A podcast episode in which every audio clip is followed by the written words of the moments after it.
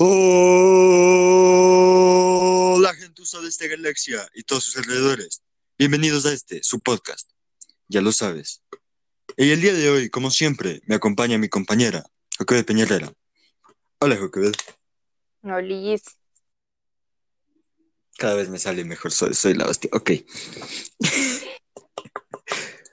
el día de hoy vamos a hablar sobre el fracaso.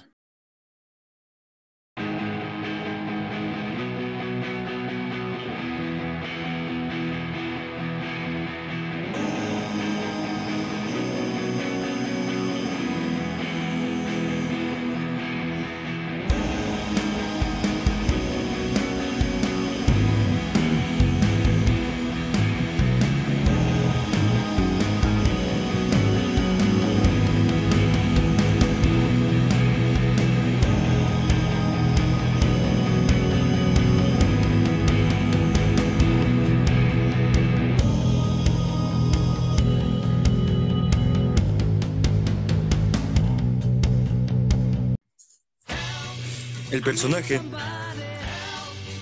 que nos va a servir como hilo conductor para hablar sobre este tema es Peter Crouch.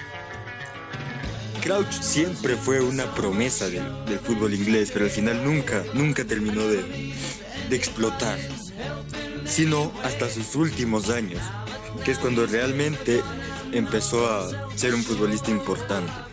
Pero sus primeros años fracasó horriblemente. ¿Por qué? Porque si te va mal, no estás fracasando. Pero si todo el mundo espera algo de ti y te va mal, es un fracaso. Este es el caso de Peter Crouch, quien debutó en el Tottenham, Tottenham en 1998, teniendo un año excelente. Sin embargo, al año siguiente, en el 99, bajó mucho su nivel. Estamos hablando de un futbolista joven, de 19, 20 años, que empieza su carrera muy, muy arriba en uno de los equipos del, del Big Six y de pronto se va para abajo. Entonces empieza el 2000 y aquí empieza a ponerse rara la cosa. Va a jugar al Dulwich Hamlet, segunda división de Inglaterra. Hasta aquí todo bien, pero le fue mal en ese equipo. Y, después se va a jugar a un equipo que espero pronunciarlo bien. Hasley, Hasley, Hasley Holm, Hasley Holm, Hasley Holm, a un equipo de tercera división en Suecia. Y ahí imagínate. Entonces, en este equipo ya le va mejor. Y su siguiente paso eh, ya en este punto ya regresa a Tottenham. y es traspasado al Queen Park Rangers, un equipo histórico en Inglaterra. Le va mal, va al Portsmouth, le va mal, va al Aston Villa, le va mal, pasa a Norwich. Ya, en Norwich tiene los dos años que juega ahí, son buenos años. Entonces pasa al Southampton, que si bien no es un equipo grande, no es un equipo chico. Y de aquí vuelve al Big Six. Va a Liverpool. En Liverpool le va mal su primer año. Gana una Champions, claro, pero era suplente, la ganaron sus compañeros. Al Sí. siguiente año le va mejor. Yo no me voy. ¿Oíste eso? Sí, da igual. Al siguiente año, no hay problema. Mira, al siguiente año le va pésimo. Es decir, estuvo tres años. Le fue bien en 2005. Bueno, le fue mal en 2005, pero ganó la Champions. Le va bien en 2006 y en 2007, pero en 2008 empieza muy mal y termina yéndose a préstamo al Portsmouth. Después del Portsmouth compra su pase, ya el, el Liverpool no lo quería, y en el Portsmouth le va bien, llega al Tottenham. Del Tottenham pasa al Stoke City, porque el Solnam también le fue mal. Eh, en este punto que le empieza a ir mal en todos los equipos a donde va, no sorprende a nadie.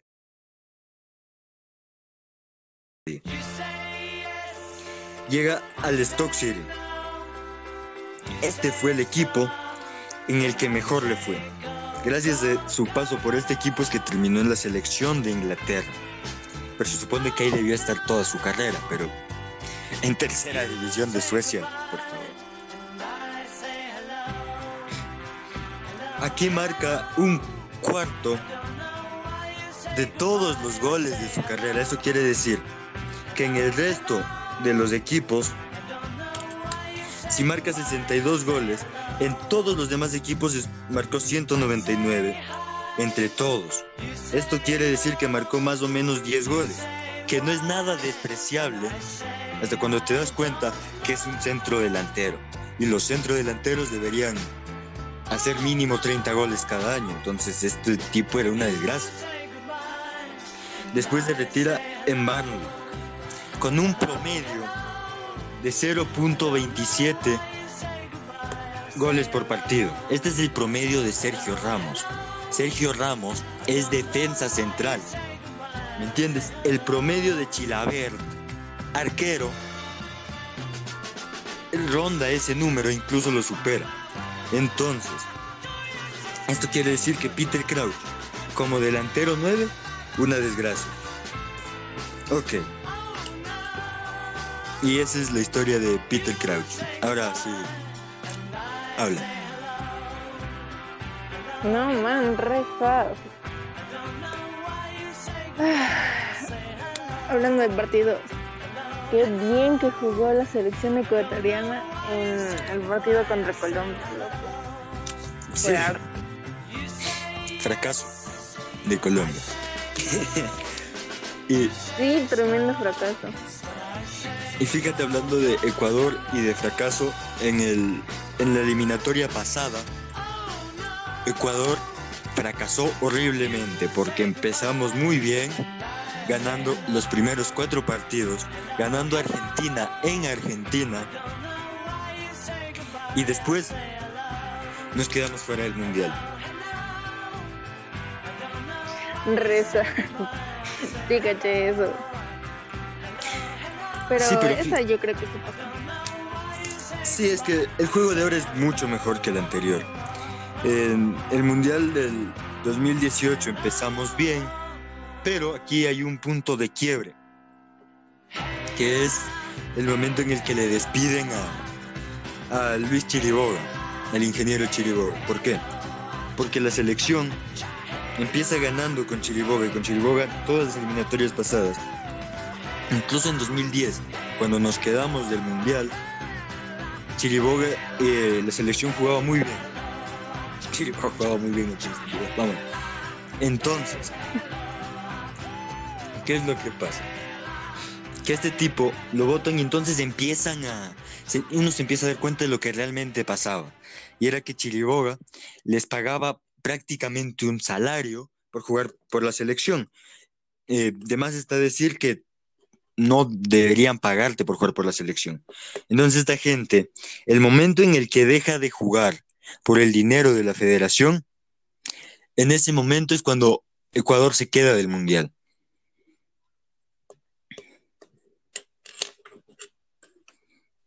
Hola, Ya le quieren votar al técnico de, de, de Colombia. de, ajá. Sí, pero es muy complicado votarlo porque tienen que pagarle cuatro millones si lo votan. Tú quisieras ser técnico. Mm, Ahora mismo no. No. Pero alguna vez en tu vida lo fuera. Tal vez sí, sí, pero no, digamos que no es mi mayor sueño, aunque en algún momento lo fue. Pero ¿En serio fue tu sueño ser técnico? eh, sí, porque digamos que siempre he sido una persona eh, cercana y conocedora del fútbol, pero el que me ve en una cancha sabe que no soy, no soy pues Maradona. Ah, dice mío, ni siquiera llegas a, a, a nada. Sí. Es muy sad. ¿Cómo puedes saber tanto de fútbol y no jugar bien? Pues sí, es que el conocimiento está en el cerebro. Pero mis piernas eh, no le responden. ¿Por qué? No, no cacho. O sea, ni siquiera nada, o sea, Nel. No, nada, nada, nada. Siempre me ha gustado, eso sí, pero, pero digamos que para, pues nada, no, no soy bueno. Ok, pero vol- volviendo al tema, ¿cuál es el mayor fracaso de la historia? ¿Cuál es el fracaso más famoso? Es Napoleón en Waterloo. Si ves, ahí ya tenemos más música porque de ahí sale el himno del fracaso. Waterloo de ABBA. Temazo. Ok. No, viejo. El fracaso más grande fue de Hitler. Sí, por supuesto, pero pero digamos que tenía Hitler se todas perpetuó unos las de ganar, absolutamente todas. No, es que tenía todas las de ganar. Y perdió por el hielo en Rusia. O sea, Sí, y eso fue de hecho asqueroso. lo de Napoleón es muy similar, pero lo de Napoleón es aún más estrepitoso. Mira, tu Napoleón tenía dominio ya de en Portugal, en Italia y en España. ¿Esto qué le aseguraba? Esto le aseguraba dominar no solo esos lugares, sino toda Latinoamérica, eh, las Filipinas y parte de África. Esto quiere decir que el imperio de, de Napoleón era enorme. ¿Qué es lo que pasa? Napoleón llega sin avisar. Es decir, nadie sabía de la guerra, mm, de la batalla de Waterloo. Entonces Napoleón tenía todas las de ganar, tenía todas las opciones de ganar. Espérate un momento, no entiendo. ¿Qué, qué puse aquí? Ok. A la próxima voy a imprimir lo que tenga que decir, ¿sabes? Porque no entiendo qué diablos escribí aquí. Ok, bueno, continuemos. Napoleón va a Waterloo, en Bélgica,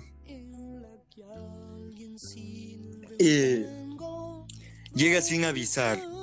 Eh, la idea era atravesar hasta los Países Bajos, cosa que logra, pero lo destrozan. Y bueno, entonces es aquí prácticamente es la última guerra napoleónica y no es para menos porque es el momento en el cual Napoleón pierde todo. En este momento él se trata de suicidar. Y esta historia es genial porque Napoleón fracasó incluso suicidándose. ¿En serio? Sí. Mira tú, tomó ¿Cómo veneno, tomó veneno, pero Ya. tomó tanto veneno que en lugar de envenenarlo, lo intoxicó. Entonces, ¿qué es lo que pasa? Que su sistema digestivo vomitó el veneno. No murió. Eso. Eso es fracasado nivel, nivel, nivel Cristo, no manches. Sí, porque en algún momento fracasó. Es que estás fracasando tratando de suicidarte.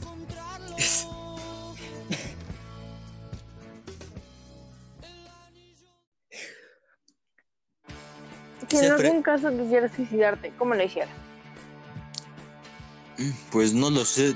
Me, me gustaría algo escandaloso, ¿sabes? Algo fabuloso. Para salir en las noticias, un super suicidio. Pero no sé, no se me ocurre nada. Algo así como...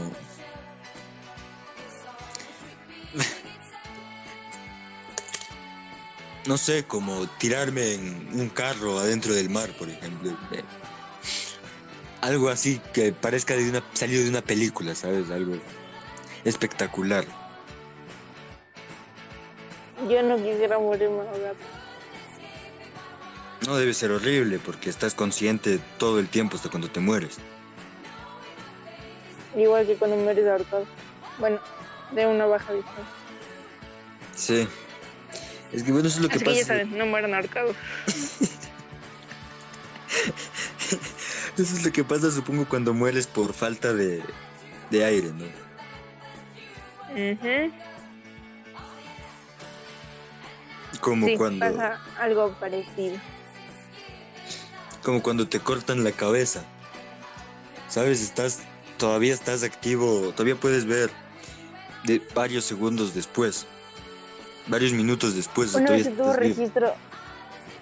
Sí, una vez tuve un registro de un, de un tipo que le cortaron la cabeza y quedó vivo cuatro minutos después de eso. O sea, seguía moviendo los ojos y, y trataba de hablar, así súper denso. Qué horrible, es Y que... trataba de mover la cabeza. Sí, horrible. ¿Y tú te imaginas llevar los zapatos de ese sujeto? Es... Ay. Ah. De hecho, en eso se basaba un, un tipo de, de tortura inglesa. Bueno, realmente ya era la, última tortura que te podían hacer en tu vida.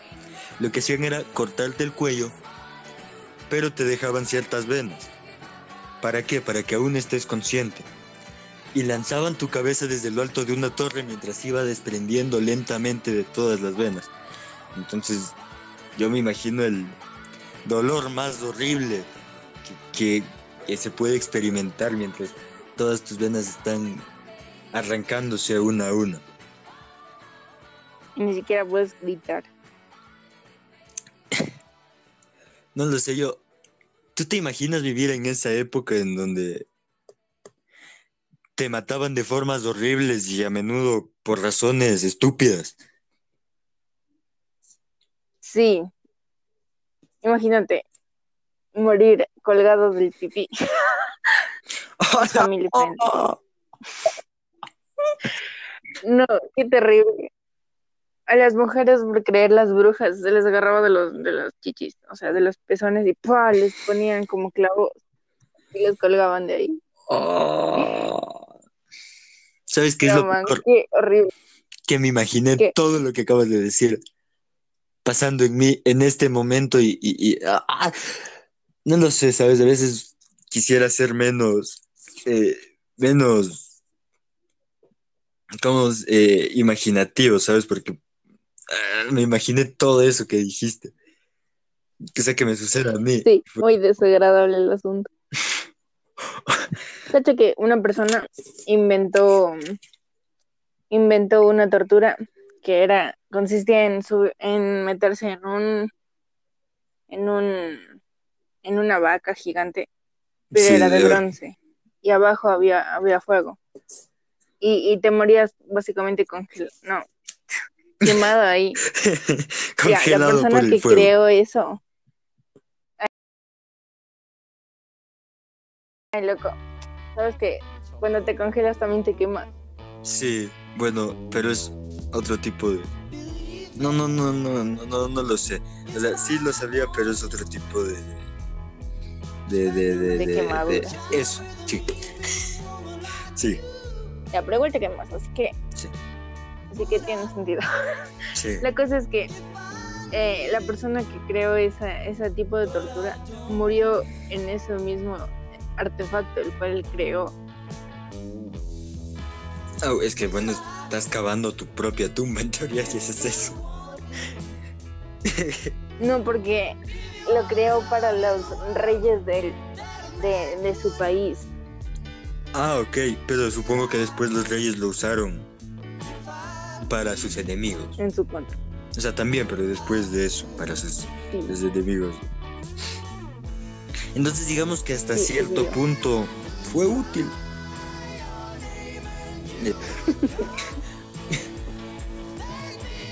Bueno, pero Pero re triste morir en tu invento. O sea, es como, ¿para qué lo inventaste si te vas a morir? Bueno, y nos decía, para fracasos horribles que tienen que ver con la muerte, y aquí sí nos ponemos en un tema oscuro, Badfinger. Badfinger es, bueno, era una banda de rock galesa de finales de los 80. ¿Qué es lo que pasa con Badfinger? Paul McCartney les regala una canción, ojo, Paul McCartney les, les ayudaba mucho y terminan tocando el cielo con las manos, terminan siendo muy exitosos. Pero el fracaso de Badfinger no es musical, es económico. ¿Por qué? La disquera era una disquera que apenas estaba naciendo, los estafó horriblemente. Se quedó con gran parte de sus ganancias, es más, con casi todas sus ganancias, dejándolos casi en la calle. Y cuando ellos quisieron separarse de la disquera, la disquera los demandó.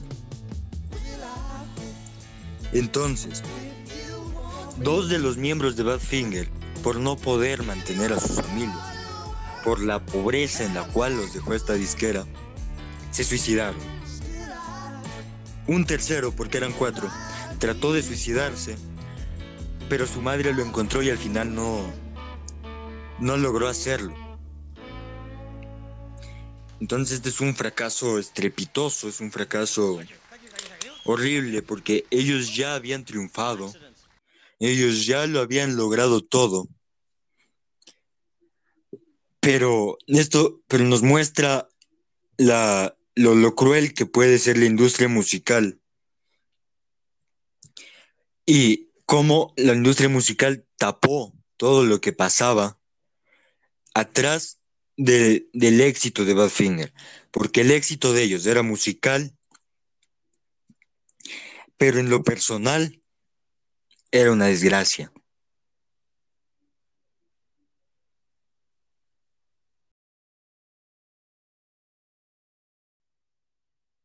Tú también tenías un grupo, ¿no? Sí.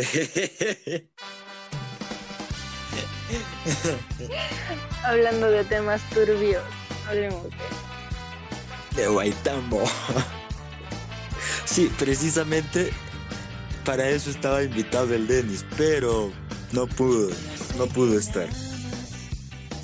Estaba... Y también esa es la razón por la cual el tema está aquí. Sí, porque, bueno, digamos que tampoco es un fracaso tremendo porque ni siquiera nosotros esperábamos nada. Pero nos fue mal, nos fue mal. Con una única canción grabada que jamás, jamás, y espero que jamás pase, jamás salió a la luz. Y espero que nunca salga a la luz, que nunca nadie la escuche. Yo quería escuchar. Hicieron un, un como remasterizado, pero del el arbolito, ¿cierto? No, ese era otro tema que también teníamos planeado. Ese era parte de, de un disco que se iba a llamar Raíces, de, de covers de, de música nacional. Pero al final nunca pasó, nunca pasó y espero que nunca pase. Porque yo, yo hubiera querido ver tu fracaso. Gracias. El, no sé si eso debería hacerme sentir bien.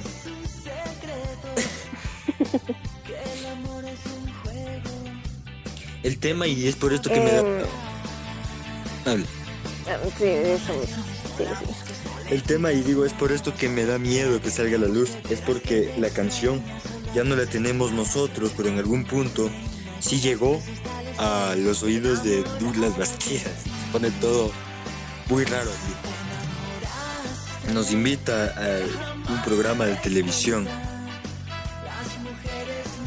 Pero no teníamos nada, no teníamos más que una canción que tal vez era buena, pero por la calidad de la producción era un desastre. Y estamos ahí tratando por todos los medios de, de, que alguien nos deje grabar. Pero al final no, no, no, no lo hicimos, no. Quedó en eso, en un proyecto. Y a veces miro al cielo y digo gracias a Dios. No pasó, no pasó nada más. Porque pudo ser desastroso. Pudo ser horrible.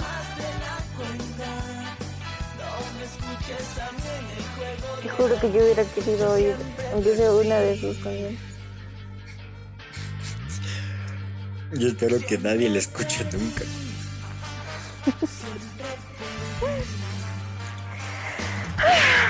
Bueno, bueno, bueno.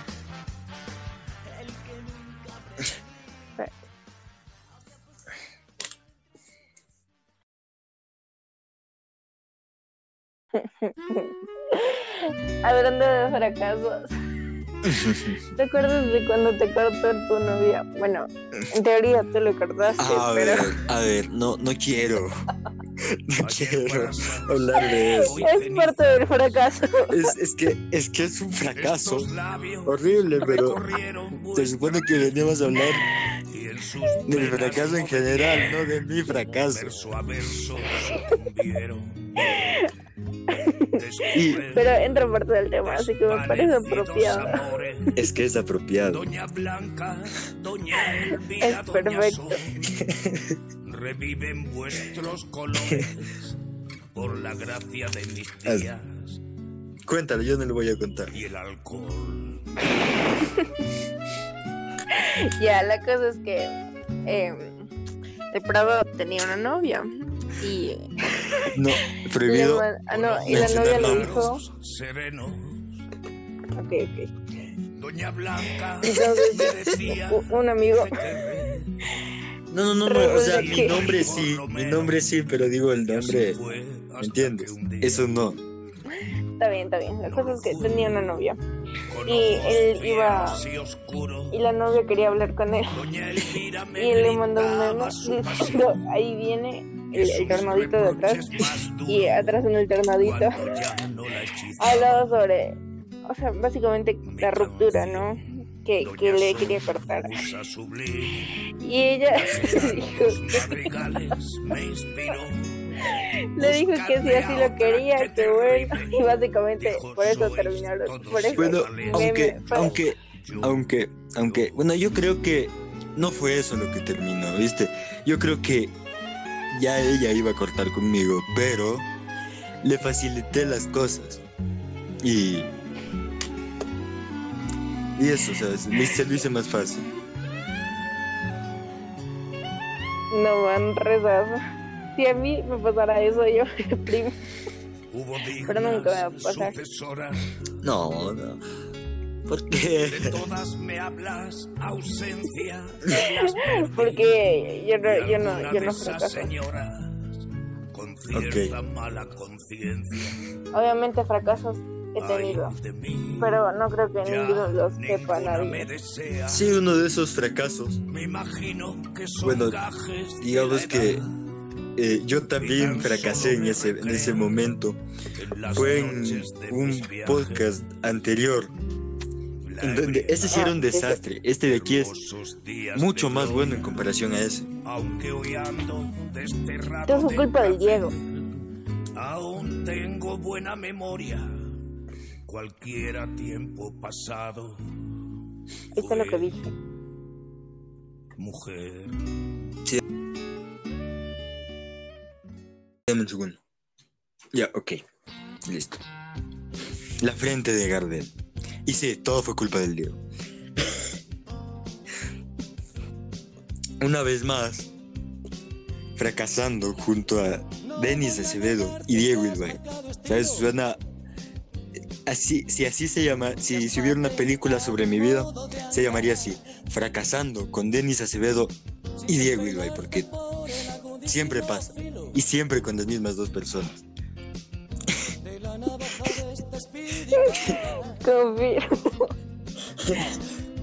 Siempre con las mismas fue. Sí, sí, sí. Qué triste. Bueno, algún día le hemos de invitar, ¿sí o qué? Sí, tal vez al, al próximo al próximo programa que sea cuando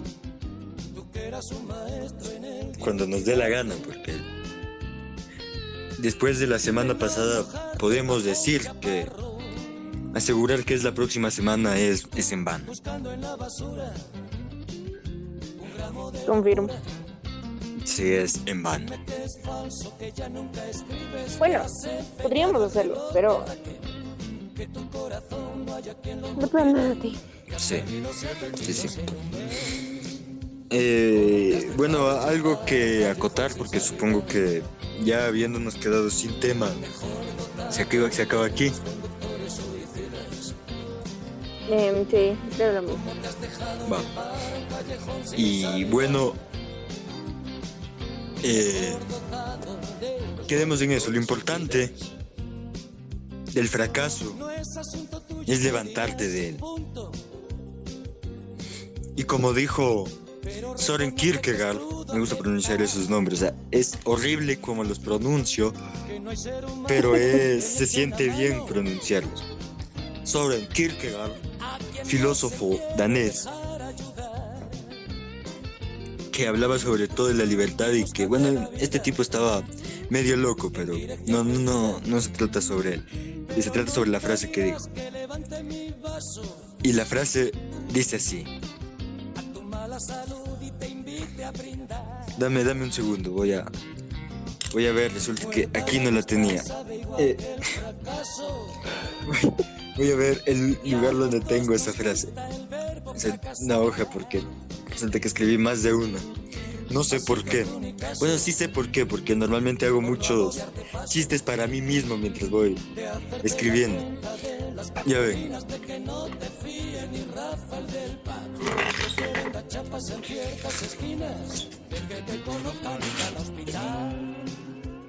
¿Cómo te has dejado llevar a un callejón sin salida? El mejor dotado de los conductores suicidas. ¿Cómo te has dejado llevar a un callejón sin salida? El mejor dotado de los conductores suicidas.